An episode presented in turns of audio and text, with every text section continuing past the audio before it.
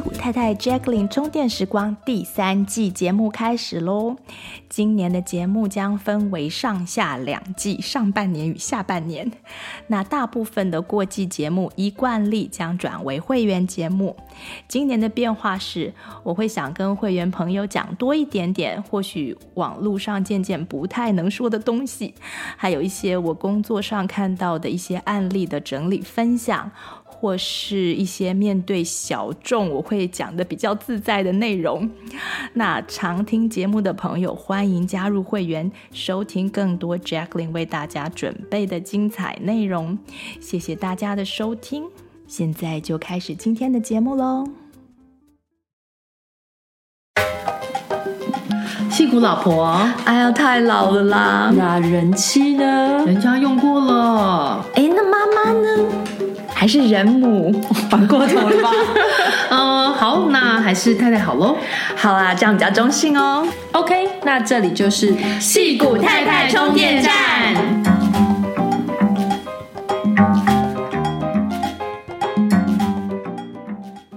Hello，大家好，我是 Pauline，我是 Jacqueline，今天我们要来聊聊。我怕跟爸妈讲电话这个主题，嗯，嗯，不晓得大家有没有这样子的，曾经有这样的困扰，我曾经也有。呃，今年过年就是有很多离乡背景的游子们嘛，因为疫情的关系没有办法回家过年，就是回回到不同的国度这样，那只好用电话跟家人联系，沟通感情。那呃，但是就跟我们曾经做过一集过年的聚会会带给人们的压力一样，其实那集是我记得是过年人际平安符。对。对，那对很多人来说啊，就是简单的讲个电话，好像也不是不是很轻松的事情。对，对，那我们今天就要来帮大家开开脑脑洞，看怎么样让与你呃给你压力的人，怎么样跟他们讲电话，变成一件其实是舒服愉快的事情。对对对，我们希望好像明明就是亲人，对不对？嗯、明明就是很很很爱的人，可是却。哎，怎么讲话的时候都没有很舒服，对不对？那我在过年前至少有两个 client 把这件事情当成他们最大的压力源，嗯、就是想要解决的。嗯、那就是希望利用他们会告诉我说，他们希望利用我们面谈的时间来把这件事情啊、呃、做个解决，嗯、看可不可以让自己舒服一点。嗯、另外还有一个个案是在年底前，他要回呃要回台湾之前，嗯、他跟我说他想要啊、呃、做个催眠，然后与父母亲。就是相处可以好一点，uh. 因为他要比较长时间的跟爸爸妈妈在一起一段时间，然后他就感觉到，哎，那个焦虑就已经来了。嗯、对，那我们也有做了一个。呃，针对他的回台的疑虑，有做一对、嗯、做一些治疗。嗯、那最后结果怎么样呢？我们先跟大家预告一下，就是呃，经过了这个开脑洞的这个过程之后呢，嗯、这些个案都很顺利的克服了这些恐惧。嗯，而且呢，他们获得了和父母的交流还有相处应该有的和平、轻松。甚至有一点愉快的感觉，嗯，对对对，然后有有一个回来就就完全不觉得那是一件事，不是这个事儿了。对，然后另外一个跟我说，他觉得他妈妈变了 哦，然后我就说，我就说真的吗？嗯、你妈妈对你其他兄弟姐妹的态度有不一样吗？然后就他就想一想。没有哎、欸，他们还是觉得很紧张。他、oh, 说：“哦，那就可能不是你妈妈变，是你变，是你变了。对，因为来找你的不是妈妈，是他。对，对。然后，所以等一下就是如果有类似问题的听众，就是可以仔细听我们讨论的过程，嗯、然后你就可以去思考这个整个脑洞开的过程跟细节，嗯、就是他的那个、嗯、那个。”这个化学变化的过程到底是什么？对 对对，对你这样讲，我就想到，就我我们有我们有聊过，就是在脸书上有一个呃 group 的脸书一个 group 的 po po 文，那其实真的还蛮经典。就是这个故事，我们可以开始先开始前跟大家分享一下。那保护他的隐私，我们没有公布名字，但是而且内容也稍微变动了一下。希望保留她 po 文的精神。对，这这个这个女生就是说，她妈妈打岳阳电话来啊，她接了电话就，她先准备一小杯酒，然后她她讲说她进入一种备战的状态。嗯，对。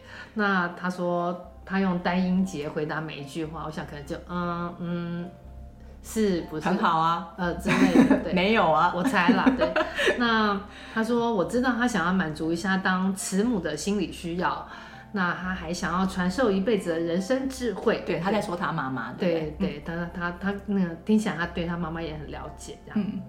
那他说他妈妈就会把他生活里的细节啊都一一的审视过一遍，嗯，都问一遍，对，然后再帮他计划日子要怎么过，资源要怎么用。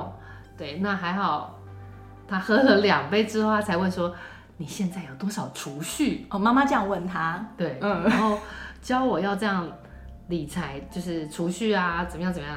他都含糊不想说，他就是继续问说：“我想知道你到底有多少存款？”哦，他妈妈这样子问他，对，陌生人问这种问题就是可以呃转身走开啊，对，面对自己的妈妈只能靠。伏特加，呃，谢天谢地，我已经他已经对我的终身大事放弃希望了，对，对，所以这可能是一个一个也是另外一个例子，就是他真的只在他妈妈打电话的这个时候，他应该是真的有。一些压力，对对对对，这这真的是很多成年的子女会常问遇到的问题。嗯、像呃，我的个案们也有类似的问题，一个是怕妈妈问他的人生大事，嗯、就像你刚刚讲那个最后那个终身大事。嗯、那一个是怕妈妈问他，就是哎，你你想换工作，你找工作的进度是怎么样？嗯、然后呢，另外一个是怕妈妈问他吃什么住什么，嗯、因为妈妈会批评他说。啊，你吃这样没营养啊，或者什么什么的啊，嗯、或者说你住的地方怎么样太奢侈啊，还是怎样的，就等等不一定，就等于是妈妈有她自己的价值观，对对，她有她的生活方式，小孩身上，对，就像你刚刚讲的，他们想要传授你一辈子的人生智慧，嗯、然后他希望你过得好这样子，嗯，对，其实这个对我们当妈妈也不难理解，对，其实也不难理解。那另外也有怕，也有怕那个像婆婆。婆家问生小孩的事情，哦，这个这个也蛮蛮可怕的，对，这蛮常见的，对，有有有，对对对，对对，我也有，对我也有听过，就是婆家也会，甚至是问媳妇说，呃，你有没有去上班啊，什么之类的，对对对对对对，问媳妇到底在家每天在家干嘛？然后有孩子的话，婆婆妈妈还会问小孩。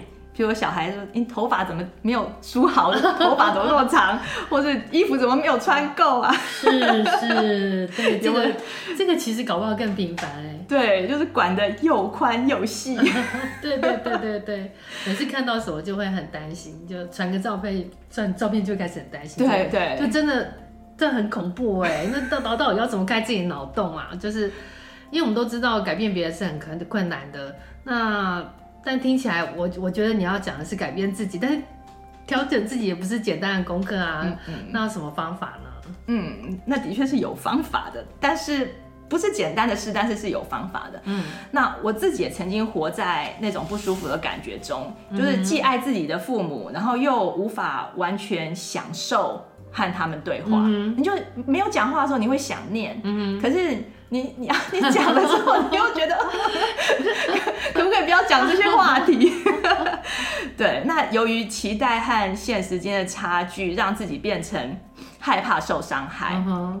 然后你就产生对好像要跟父母讲电话这件事情的一些恐惧。Uh huh.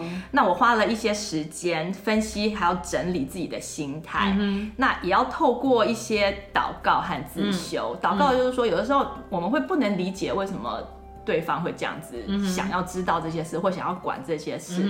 那你既然不知道，你就用。冥想或祷告的方式来问，嗯，那你心里面的那个智慧会告诉你他的那个答案，嗯，对，那你就可以自己慢慢慢慢杀出一条路，嗯哼。那现在我和父母的沟通目前是，就也不是目前，就是一直都还蛮顺畅，就在我自己有一些有一些自己的 contemplation 之后，然后就可以感觉到应该要有的亲情，应该要有的爱的那些能量交流，因为这才是打电话的目的嘛，对，打电话就是要有一些正面。的一些回馈啊，就让一些好的 connection，对，就让对方在讲完电两双方在讲完电话之后都更舒服、嗯、更开心，这、这个电话才讲的有有有道理、有意义 嘛？对对，那我们现在就带大家来走过这个思考和解脱的这个过程。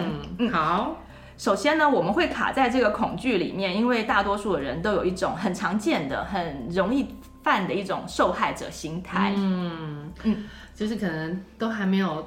电话还没有讲之前，就已经先假设了我妈妈要跟我说什么。嗯，因为假设自己会被骂，嗯，会被念，这样你就是被怎样被怎样，你就是一个受害者。嗯嗯嗯嗯，对。那一旦你可以认出自己有这个心态，我们就可以慢慢的对这个症状来下药。嗯，嗯，那受害者的心态影响的范围很广很广。嗯，那在这个主题里面的应用呢，嗯、是。是说你想要一个就是有机的 organically，还有自然的改变和父母的关系，嗯哼，我们就必须要先把。和父母舒服轻松的讲电话，嗯哼，quote on quote 舒服轻松的讲电话，当成是一个目标，嗯哼，就当成你就是很清楚的认知到这个目标，嗯、有一个 image 在你的脑里。对，因为大部分人都是知道自己不想要什么，可是你却不知道你想要什么，对不对？你不想要什么，就想要一直躲，一直躲，嗯嗯，你这个我不想要，那个我不想要，可是我们就不要这样想，我们现在就想说，哎、欸，你到底想要什么呢？我们想要跟爸爸妈妈舒服轻松的讲电话，然后有爱的交流，对不对？嗯那啊、呃，要先知道这是一件可以解决的事，即使你你的父母完全都不改变，嗯、你也是可以解决这个。嗯、那方法呢，就是要拒绝让受害者的这个心态驾驭自己的感觉和行为，嗯、就你的感觉不要受着这个心态而去感觉，嗯，因为如果你感觉你是被怎样被怎样，你的感觉就是。抗挫你，对你可能感觉就是被压迫，被就是恐惧，你的感觉就会是害怕，嗯，然后这个害怕会来就影响你的行为，嗯，对，所以就是总结一下，他这个问题不是出在跟我们讲话的爸妈，那我们也不用想要怎么样去改变他们或是管理他们，就是但是要先检查自己，对，自己的心态还有你的目标。对，所以改变和管理父母呢，是另外一个层次的问题。他们并不是不能改变，嗯，也不是不能管理。嗯，的确有这个书。对，像你上次说的那个向上管理，对。嗯。但是如果我们连自己自己里面的运作都不了解，嗯、自己都没有管好，嗯、那自己的想法对自己的影响我们都不知道的话，嗯、那怎么可能知道自己会对别人能够产生什么影响？嗯，对不对？所以更别说要改变他们，所以可以说是搞定自己的心态，是彻底解决这个议题的第一步。嗯，听起来就是一种 self awareness，就是去意识到，哎，你现在这个状态是什么？你是不是一个受害者的心态？对，然后我们现在卡住了。对，然后实际怎么做，我们待会会慢慢讨论。嗯、OK，哎，那什么是受害者心态？要不要再？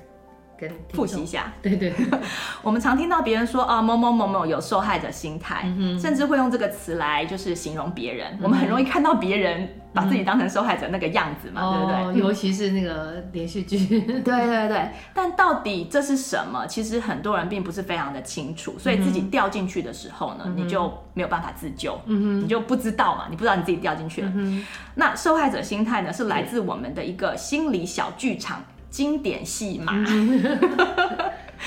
这个小剧场呢，里面有三个角色哦。第一个角色呢，有听你们讲过。对，第一个角色就是受害者。那另外两个角色呢？加害者。那个受害的元凶就是加害者。那还有一个就是，譬如说，当你看到一个家暴事件。Let's say，嗯。夫妻吵架吵得天翻地覆，嗯、然后太太或是先生就是其中一一方就动粗，嗯、然后另外一方就受伤。嗯、你听到这边之后，你会期待故事下一步是怎样？嗯嗯，可能小孩出来劝架啊，还是邻居报警啊？对，就有第三个角色出来了嘛。哦，那这是第三者。对对对，那这个相关的第三人呢，就。常常会被称叫做 savior 拯救者、uh rescuer，、uh. 对，他是一个好像英雄一般的角色。Uh. 这个角色解决问题的角色。对，这个角色很多人也很爱演，uh. 但是因为这不是我们的今天的主题，对对对，只让大家知道有这样正义的使者代替月亮惩罚你那种。对对对 对，那这样子的话，我们心理小剧场的三方当事人就成型了。Uh. 所以当一个正常的人觉得委屈的时候呢，你通常心里面就会开始思考是谁让自己委屈。Uh. 嗯，还有你会去思考是谁可以帮自己出气，嗯、就是譬如说谁可以听我的牢骚啊，谁、嗯、可以帮我主持公道啊。嗯，那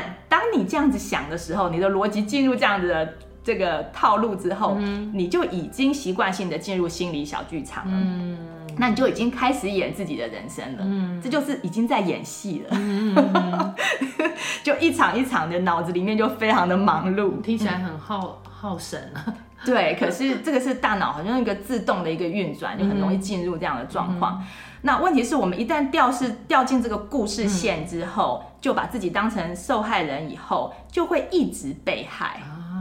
啊，并不是说人家一直害你哦，而是你一直把自己想成被害。嗯，嗯，那这个故事的危险的地方是，受害者呢，就只有在。那个角色里面才有价值，嗯、不然他就被退出那个剧场了嘛，就没有 drama 了嘛。嗯、所以，我们有时候我们会说别人 dramatic，或者说这个人是 drama queen，、嗯、对不对？好像是一个批评，其实是，嗯、因为我们都可以看得到别人掉在里面的那个样子。嗯、那他为什么会掉在里面呢？因为他这样才有价值。嗯，不然他就你就想看一部戏里面，他如果没有角色的话，他不是感觉就有点空虚嘛？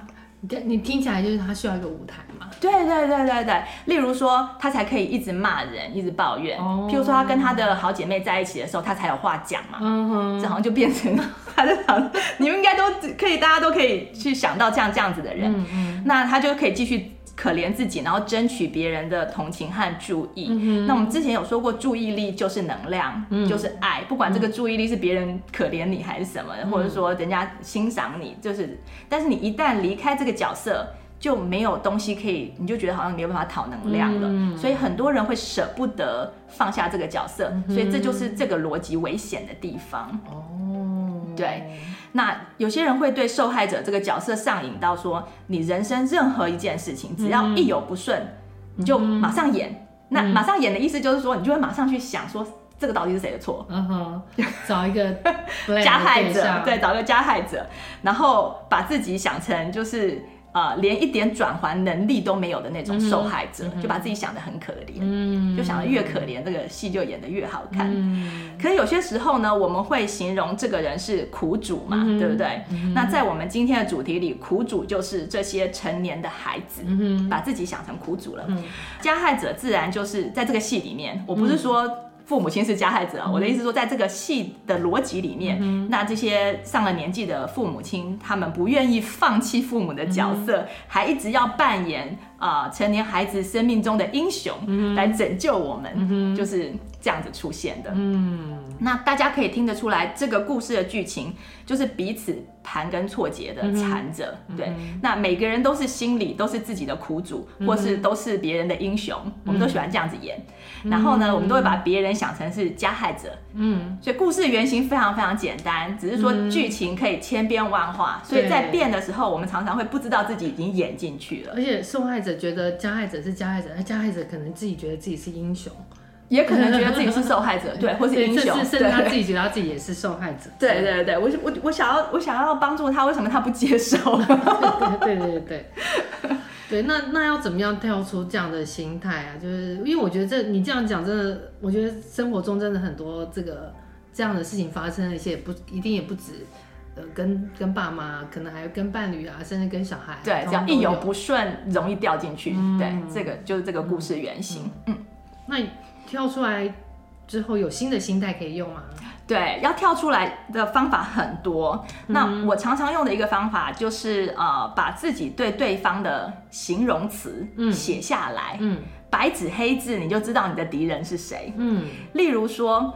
啊、呃，我的个案他在与他父母亲打电话的时候会感觉很害怕。嗯哼。那我问他说：“你是哪样子的害怕？”嗯哼。他说：“好像快要被狮子吃掉那样子的害怕。嗯”嗯，所以就在纸上面写狮子吗？对，对对对。写名字吗？不用，你就要把你的害怕先先想得很清楚，到底是对哪一种害怕。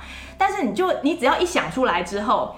你那个那个不合理性就马上出现了，因为父母亲不是狮子啊，嗯、他们没有办法吃掉你，嗯、所以他在害怕的就一定不是他的父母了嘛。嗯、从逻辑来看，你就可以很清楚的知道，哎，你说你怕跟爸爸妈妈讲电话，嗯、但事实上那个怕是像是被狮子吃掉的怕，嗯、对不对？但是你爸爸妈妈又不是狮子，他们又不可能吃掉你，嗯、所以可见你怕的不是你爸爸妈妈。嗯、你知道这个逻辑的关系吗？我还在想，是不是是没错？可是他这样就不会怕了。听听听哦，你继续听。嗯，对。那既如果到这边都对的话，那他怕的不是他父母，我们是不是就要找出他怕什么呢？嗯哼。对，就开始在下一步。那我就会问他说：“好，那你这个感觉背后的话有哪些？对不对？”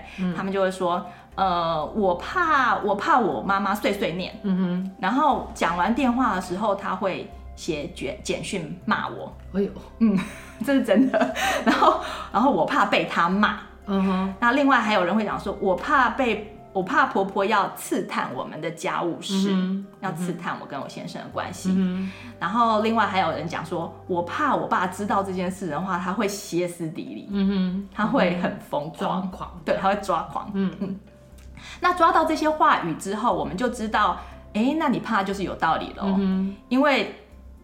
被骂是很可怕的，啊，嗯哼嗯哼，被刺探，嗯哼，也是很可，也是很不舒服的，啊。嗯、还有旁边有人歇斯底里狂叫，嗯、也是很可怕的事情，嗯、对不对？嗯、所以这样你就完成了第一步，我们就找到你害怕的这个元凶，嗯，让让我们不舒服的是这些词，嗯、是这些讲法，嗯、而不是父母的本身，嗯哼，因为你想想看，“刺探”这两个字，一听我们好像以前有讲过类似的东西，就是对。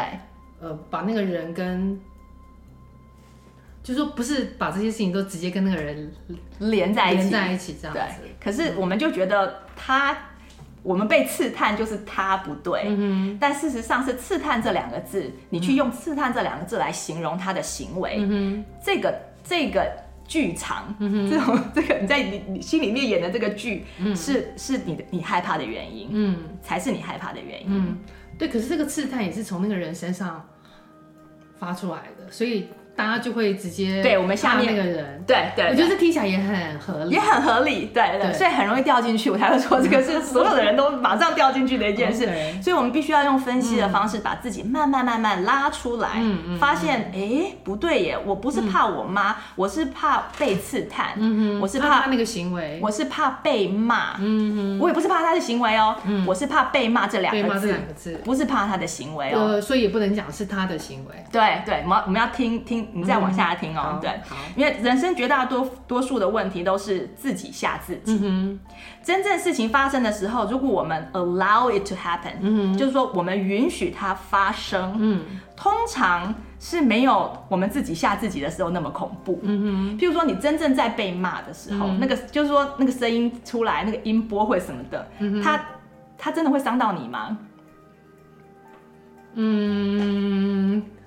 当然是，如果你这样问我的话，我会说，就是当然实体上是不可能啦。对，实体上是不可能。可能神经会啊。对，可是事情过后之后，有的时候也没什么大不了。就是说你被骂完了之后，假设说他你真的是被骂哈，他真的就就有信主了。对对，但是他你如果把这个被骂的这件事情讲成你完全去形容他的他的行为的话，他的行为是音量提高。嗯嗯。呃，呼吸变急促，嗯、对不对？然后字句变刻薄短，对，刻薄又是有那个，对对对，也是有 judgment 在，对，有 judgment 在里面哦。对，所以如果你是很客观去分析他的行为，其实其实没有什么好可怕的。但是如果你把这整个行为加起来说成在骂我，那就可怕了，差在这里。对对对对对。那有的时候事情过后，你已经被骂完了，那你在你可能在被骂的时候，你其实没有感觉，你没有把它。形容成你是被骂，你就听他声音这样加加强，然后他就很 animated 的在你前面演了一下。那你回去之后，你会想想说，哎，他刚刚为什么那样讲我，对不对？那那那那你就把自己刚刚经过的经验就化成恐怖的剧场，要重新吓自己一遍。这就是你下次要再去跟你妈妈讲话的时候会害怕的原因，嗯、是因为你后面去消化了一次上次的经验嘛？嗯、那你把它形容成一件恐怖的事，嗯、在你的头脑里面，嗯、就像婆婆问自己说：“呃，什么时候打算生呢、啊？”嗯哼，好，那这一句话一讲完，那个声音音波就过去了嘛。嗯、但是我们可能会把它之后再拿出来，嗯、哼然后套入头里面的小剧场，说：“哎，我开始揣测婆婆的心态，嗯，她是不是？”觉得我没用，嗯，好，然后他难道不知道这是先生的问题吗？感觉就是想很多。对，然后就越是说就多，有时候是自己多想，越演越委屈。嗯、你其实已经进到那个受害者的角色里面在演了，嗯、可是你不知道，嗯、那这才是让你害怕的东西。对我，我我我承认，就是有时候人真的会想太多，或是像之前我们有讲过一集认知扭曲，就是你可能其实真的就是扭曲了一些想法。但是有时候我觉得，我也看过有些人真的是委屈，也就是说，例如说你刚刚讲的讲很刻薄的话出来，对，我觉得我也真的有听过有人跟我抱怨说，那那个呃，例如说她的婆婆对她讲了什么话，嗯之类的，那就是说。这个感觉，或甚至做一些跟我们很对我们很不公平的事情出来，真的有做一些事情，真的有，对对对，而不是完全这样想。那怎么办呢？对对对对，对，当然喽，那有些时候真的是很委屈，但是这个理论也是可以用下去哦。譬如说，你想想看，我们就算非常非常委屈，有几个人可以像灰姑娘那么委屈？到底是能多委屈？对，就譬如说。他爸爸灰姑娘爸爸不是没有办法保护他吗？嗯，然后他的后母还有他的姐姐，嗯，他的言语跟行为上的欺负，嗯哼，是已经蛮过分了吧？就很夸张，对不对？他要去呃呃漂漂亮亮的衣服被他们弄得这样子，嗯、对不对？那是真的行为上的伤害你，嗯、对不对？然后他语言上说你怎样怎样没有价值或者什么的，嗯、但是呢，由于灰姑娘她没有受害者心态，嗯哼，她没有那个小剧场在她的。在他头脑里面演，嗯、他没有这个这个剧情，嗯、哼。所以他后来的人生剧情就跟我们大部分的人不一样。那如果我们不把自己演成受害者，嗯、那我们就可以开始像灰姑娘一样走向人生胜利组。利组。对。对，就不管你现在的状况怎么样，很多人也是一手烂牌，嗯、哼。可是却可以赢牌。嗯，就你拿到烂牌，你也不要在那边，对，就觉得啊，好可怜哦。对对，因为任何时间点，你都可以放下这个受害者的剧场。嗯。嗯，那那个剧场只要不演之后，那个感觉就会消失，嗯，那种委屈的感觉就会消失，嗯，都没有了，嗯。那尤其是我们面对的，并不是故意要让我们受苦的后母，这真的很，嗯，对对对对，而且我们面对的多半是他希望我们成功。他希望我们幸福，对。那或者是说希望我们把成功归功于他们，然后他希望好像以自己的孩子为傲的那种父母。嗯，嗯。那虽然他讲出来做出来的好像不是那个样子，嗯、看起来好像不是这样子，嗯、但是至少他们并不会希望我们破产啊，嗯、或是真的希望我们嫁不出去啊，嗯、或者说他在行他在说哎你怎么那么胖的时候，他并不是真的希望你是变胖变丑，嗯、对不对？嗯、所以其实不会像灰姑娘的父母亲。是母亲后母是母。是真的希望她变丑，对不对？所以呢，对，就是爸妈的出发点跟爱，就是真的是，其实是真的是很，就是冷静想一下，是你都能够知道这个这个部分是不会怀疑，对，是不用怀疑的。对，所以当然他啊，当他们希望我们好好存钱，好好找工作。嗯好好找对象，嗯，甚至有些人会很积极帮我们找，然后希望我们好好管理自己的健康，嗯，然后他说出来的话会是，哎，你怎么这么浪费？嗯哼嗯哼，你怎么好吃懒做？嗯哼，你什么时候才要去开始去工作去上班？啊，你怎么这么不修边幅，都不化妆一下，这怎么没人要了？或者说你不能少花一点钱吗？这个这个不需要的可以不要买吗？或者说呃，你要不要去医生那边检查一下？怎么一直没消息？各式各样都有，什么都有。对，或者说你怎么不跟隔壁的阿花学一学？或者是说跟你妹妹的同学她怎么样怎么样？这些很讨人厌的话，嗯、但是这些话并没有我们把自己想成灰姑娘的理由。嗯哼，嗯哼其实我们其实是把自己想得非常的委屈。嗯、但这些话虽然很过分，但是事实上他们并没有对待我们像是后母那样子对待我们。嗯因为他后面的动机是不一样的，嗯，而灰姑娘的处境其实比较符合客观上的 受害者，对不对？对不对？所以埋怨父母的话，我们可以稍微思考一下，如果灰姑娘她没有埋怨她的后母，我们是不是其实也就没有所谓的资格来埋怨我们自己的父母？嗯。对，灰姑娘真的比大部分人都很凄惨，但是她好像还过得蛮欢乐的。对，她每天都唱歌，对不对？一边扫地一边唱歌，一边扫地一边唱歌，跟老鼠说话。对，所以最后吸引到可以真的让她每天快乐的经验的这个吸引力法则，嗯、它就是一个很好的例子。嗯、它，我我这这么说是因为感觉创造你的经验。嗯而不是经验创造感觉。嗯、大部分人都觉得说，如果我可以吃到这个东西，嗯，我就可以有很爽的感觉。嗯，譬如说这样子。所以呢，我要有这个很我很想要的感觉，我就必须要一定要吃到这个，一定要吃到这个东西。嗯、所以大家大家的逻辑会觉得是经验创造感觉，嗯、但是事实上在在吸引力法则里面是感觉创造经验。嗯，嗯，然后呢，我们再去。再去用我们不要的感觉去解释经验，而引发了我们更多不要的经验，这样我们就活颠倒了。意思就是说，意思就是说，应该是你要有一个像灰姑娘那样子很快乐的感觉之后，那它就会吸引到就是那个快乐的感觉应该要有的经验过来。嗯哼，他已经他已经觉得她是公主了，他已经觉得。她会嫁给王子了，嗯、虽然她没有这句话在她头脑里面，嗯、但是她已经有那种感觉了。嗯、当她在跳舞啊，当她在唱歌的时候，她、嗯、觉得你们这些就是到底什么样，我都一点都不在乎，嗯、因为我我觉得我已经是活在皇宫里了。嗯、其实基本上是这样，好像有一个仙女跟她说：“哎、你你呃。”呃，三年后你会活在皇宫里，那种感觉，嗯、他好像是用那样子的感觉在活在他的每一天，那自然他就吸引了那个经验来过来，所以这就是感觉吸引经验的。对对对对对。但是在你如果你从这个从这个角度开始去看每一个不同的人的人生的话，嗯、你就会发现很多人奇怪嘞，他为什么都很顺？嗯嗯嗯，你会发现在他的很顺的事情还没发生之前，他就已经很开心了。嗯嗯嗯嗯。然后有的时候你会发现，哎，有些人怎么一直都不顺？嗯哼，因为他在很不顺的事情还没有发生之前，他就已经在担心了。担心了，嗯，所以就吸引到不顺的事情。对，其实是这样子的。好，那刚刚说到把真正的元凶抓出来，那下一步呢？对，下一步就是要揪出他的谎言。嗯哼，那我问我的个案说，嗯。你说你的父母写简讯骂你，嗯、那是什么时候呢？那内容是什么呢？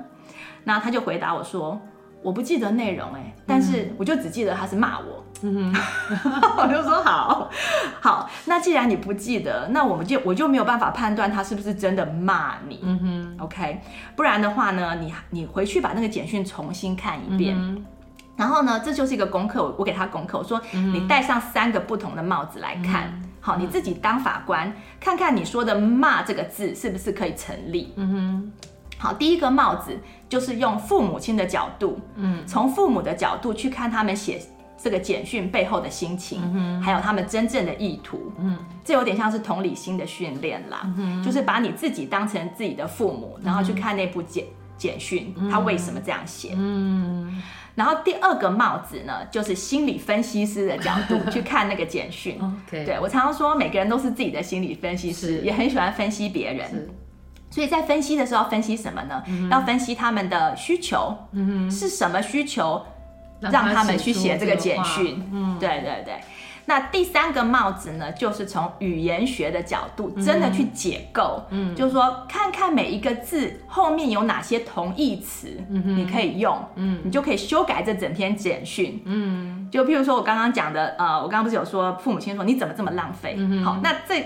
这个同样这句话，嗯，它有什么同义词？对对对对，譬如说浪费有什么同义词？嗯，呃，花这么多钱或者是花几百块这样子，嗯、你就是把它重新写一次。嗯，然后当我们把我们怕的东西拿出来细细的分析之后，嗯、通常他们就没有我们想象的那么可怕。嗯嗯，譬如说，像是我很怕蜘蛛，嗯，但是如果我去仔细的研读蜘蛛的生态，嗯，然后彻底的了解说。我们家之后总共就只有四种毒蜘蛛，然后其他的蜘蛛都是不毒的，然后都是没有害的。嗯、彻底了解，然后知道我面前这一只蜘蛛、嗯、它的行为模式，然后就用减敏感的方式渐渐去跟它接触，嗯、那我的恐惧的程度就会慢慢下降嘛。嗯、不是说你完全就没有恐惧，因为有些是在有些是在潜意识里面的，嗯、那个是用要其他方式来去除的。嗯、只是说你慢慢慢慢去分析的话，它可以帮你减少一些呃恐惧。嗯哼，对。像你刚刚讲那个呃什么妈妈，例如说他那个妈妈会说你怎么花那么多钱？那可能背后就是他其实是呃他有他的担心，他有。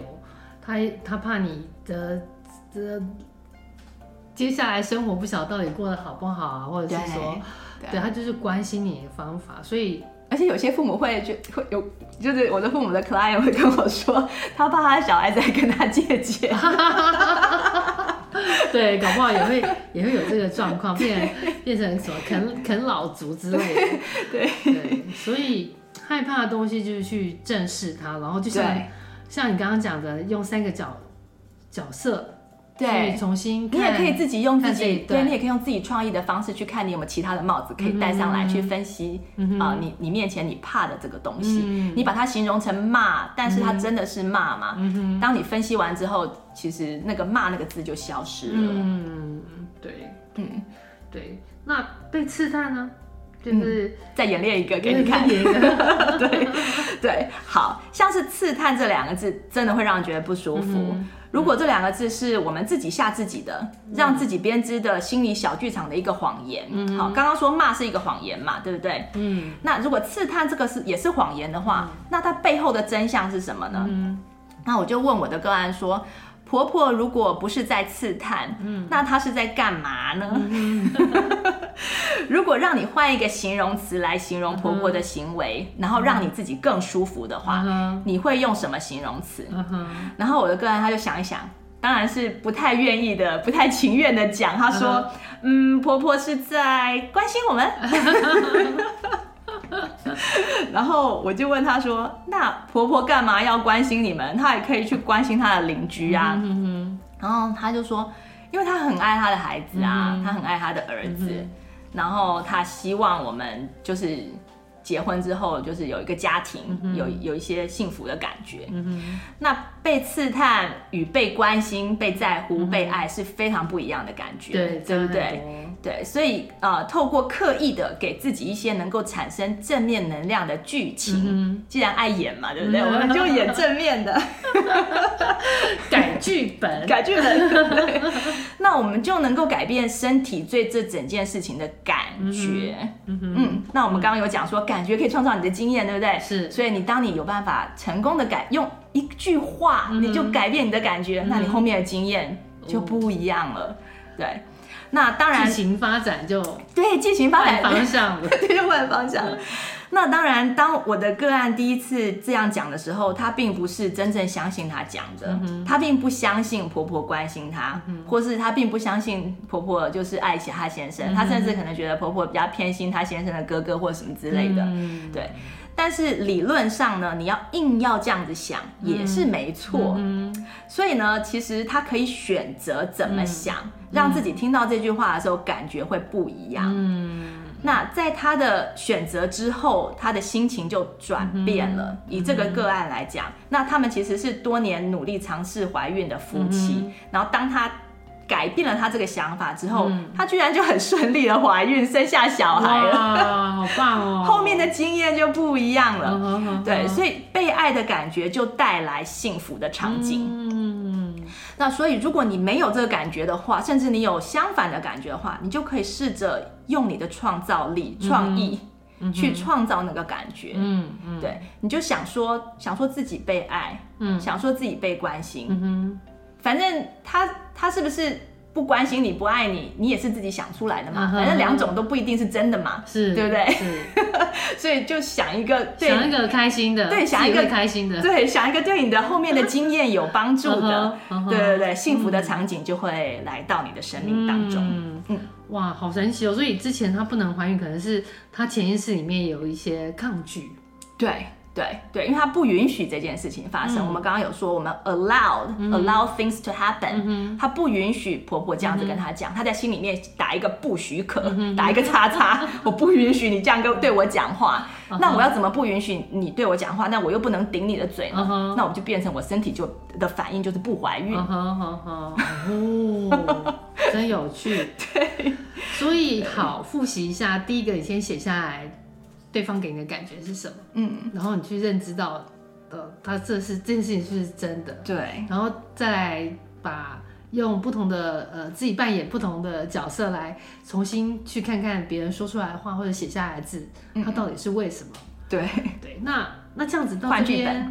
对对，然后换剧本，对对对对，那到这边就修正差不多吗？对，就差不多。那我再多再多补充一下，刚刚你说那个抗拒的事情。嗯，当你不允许事情发生的时候，不是就有一种抗拒吗？嗯，抗拒就一定有一种反作用力。那大家要想说，这个已经不是心理问题了，action and reaction，这是物理的，这是物理法则。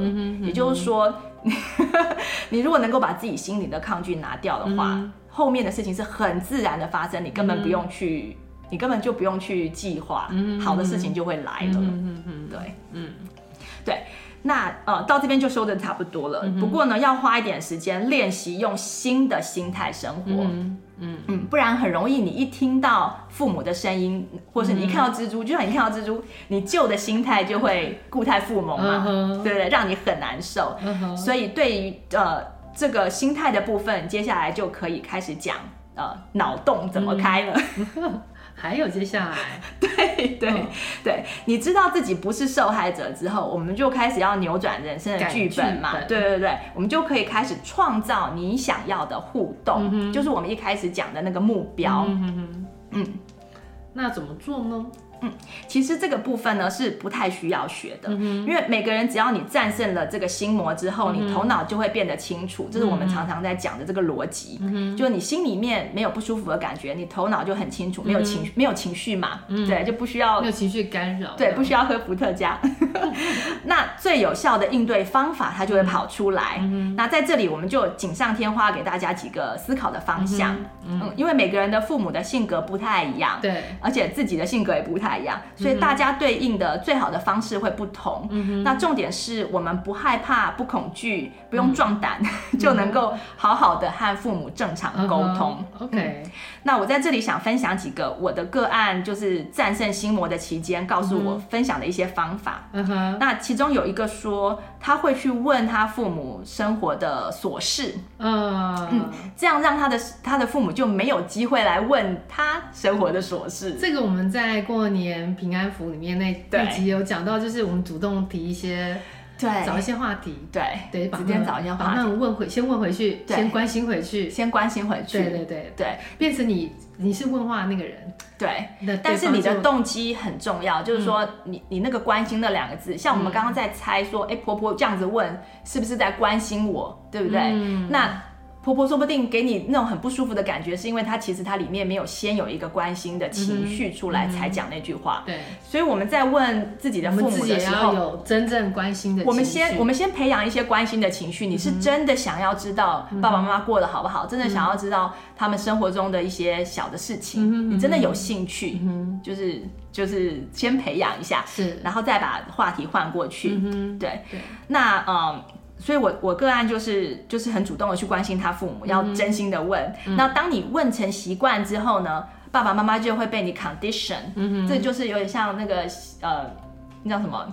古典制约，对，就是他古典制约。他被制约了之后呢，他下次要跟你讲话之前，他他不会先去想说，我待会要来问你什么，嗯、他会先去想说，哎，我我我生生生命中发生了什么事，我可以跟你分享的。嗯、就是他被你问了几次之后，慢慢他就会被你制约。嗯、就像你被现在你是被他制约嘛，嗯、你会很怕父母来问你这些东西，对不对？嗯、你是被他制约，但你也可以反制约。对。对，然后另外一个讲生活中琐事给父母听，这也是我先生惯用的方法，嗯、就讲自己的琐事，嗯、不重要的事。然后他每天都跟他爸妈讲话，我先生。嗯、然后久了之后，我就开始好奇说，怎么会有这么多话可以讲啊？每天哦，每天讲，每天讲。那有一次，我就发现他并没有把家里很重要的某个消息告诉他父母。嗯、然后我就觉得很奇怪，我说，哎，奇怪，你每天都讲那么多话，这么重要的事情，你为什么没有告诉你爸妈？嗯、然后他就跟我说。嗯，那个我都那个是大事啊，我都不讲大事。哦，就是是报告一些日常琐事这样。对，然后我才领悟到说，和父母的连结是建立在小事情上面的。嗯嗯，那他愿意，还不错。对，那大事情其实都不用说，除非你有需要父母帮忙的时候再说。而平常的时候呢，小事多讲，就会让你们建立一种亲密感。他就觉得好像跟你很熟。嗯，其实父母只是想要跟你熟而已。是，对，可能尤其在面对小孩不在身边啊，长大啊对，对他想要跟你熟，然后他想要有，就是譬如说他跟他朋友在一起的时候，大家都在讲自己小孩最近近况的时候，他也可以讲，可以稍微讲一下，对对对。然后，所以你你跟他建立了亲密感，用小事来讲，然后当大事发生的时候，其实父母他就会很自然的想要帮、嗯、帮你。嗯哼。那呃，我先生他所谓的小事呢，就是譬如说他买什么东西遇到什么打折啊，嗯、打折货 怎么买可以省到钱，然后或者说他发现什么一家很好吃的餐厅，嗯、然后怎么样服务好，怎么样气氛好之类的。然后或是他常常做的就是他可能正在看一个理财书，嗯、或是念到一篇投资的文章，嗯、然后就会跟父母去分享说，你们觉得这样对不对啊？这个这篇文章讲的有没有道理啊？嗯、或者什么？你你的预测是什么啊？嗯，反正所以也很多可以讲，很多可以讲，讲来讲去很开心，每天都可以讲，而且听起来讲蛮久了吧？很久，因为他们他们常常可以讲半小时，对，半小时一个小时，嗯、但是可以讲到这么久都没有碰到私事，嗯嗯嗯。好厉害，好厉害！所以呢，他父母从来都不知道。譬如说，我们才刚吵架，你这种事他绝对不会知道。然后小孩子在学校闯什么祸，他不会知道。然后甚至我们那时候决定要养小狗，他们也不知道，他们不知道。一直到小狗都出来了，然后我我都在我在 Facebook 上就是已经公布了。他爸妈说：“哦，你们养小狗。”他他居然不知道我们养狗，已经因为已经好就是从订狗到拿到也好几个礼拜了嘛，快要一个月。那他们每天讲电话，居然都没有讲到。哇！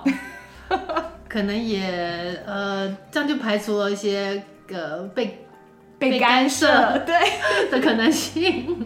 对啊，那对，就所以大家可以自己想，所以这个部分就是要真的去开脑洞的时候，我觉得你可以发挥创意。嗯，就是你要怎么样来利用这段时间，反制约，做做最好的连接。感觉就是，我觉得有以前我们讲过，就是把一些那个主权拿到自己手上，然后对。自己当那个发球的人，而且我记得这样讲起来，我想到林颖之前我们有做过一集，呃，是是过年那一集吗？我觉得林颖，我记得林颖有是有提到，就是呃。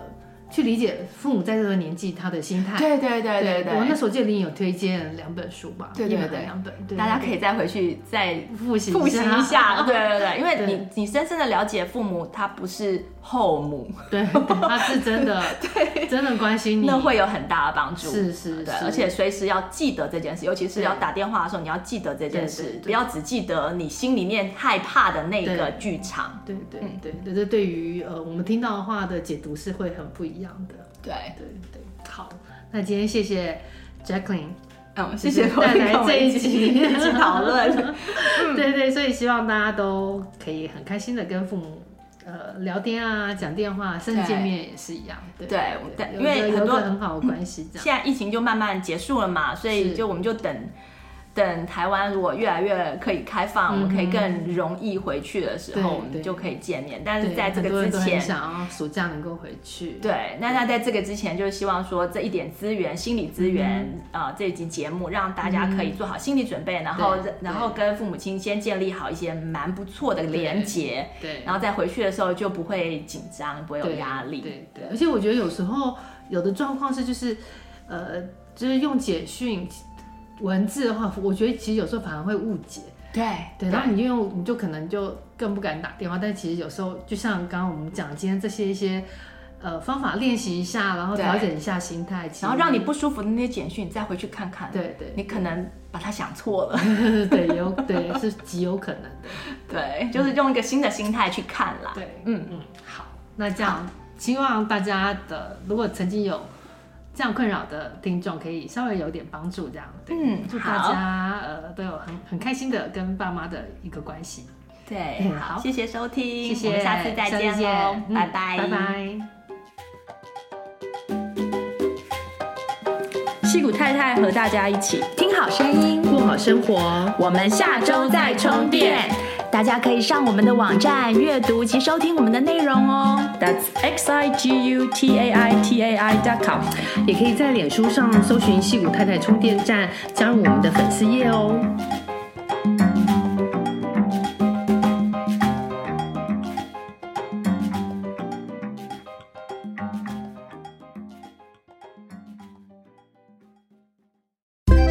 你喜欢今天的节目内容吗？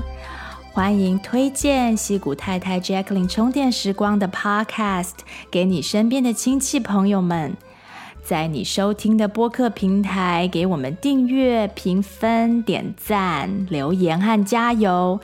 有特别想听的主题，欢迎写信给我们，作为未来节目制作的参考方向。再次谢谢你的收听、分享和支持，我们下次再见，拜拜。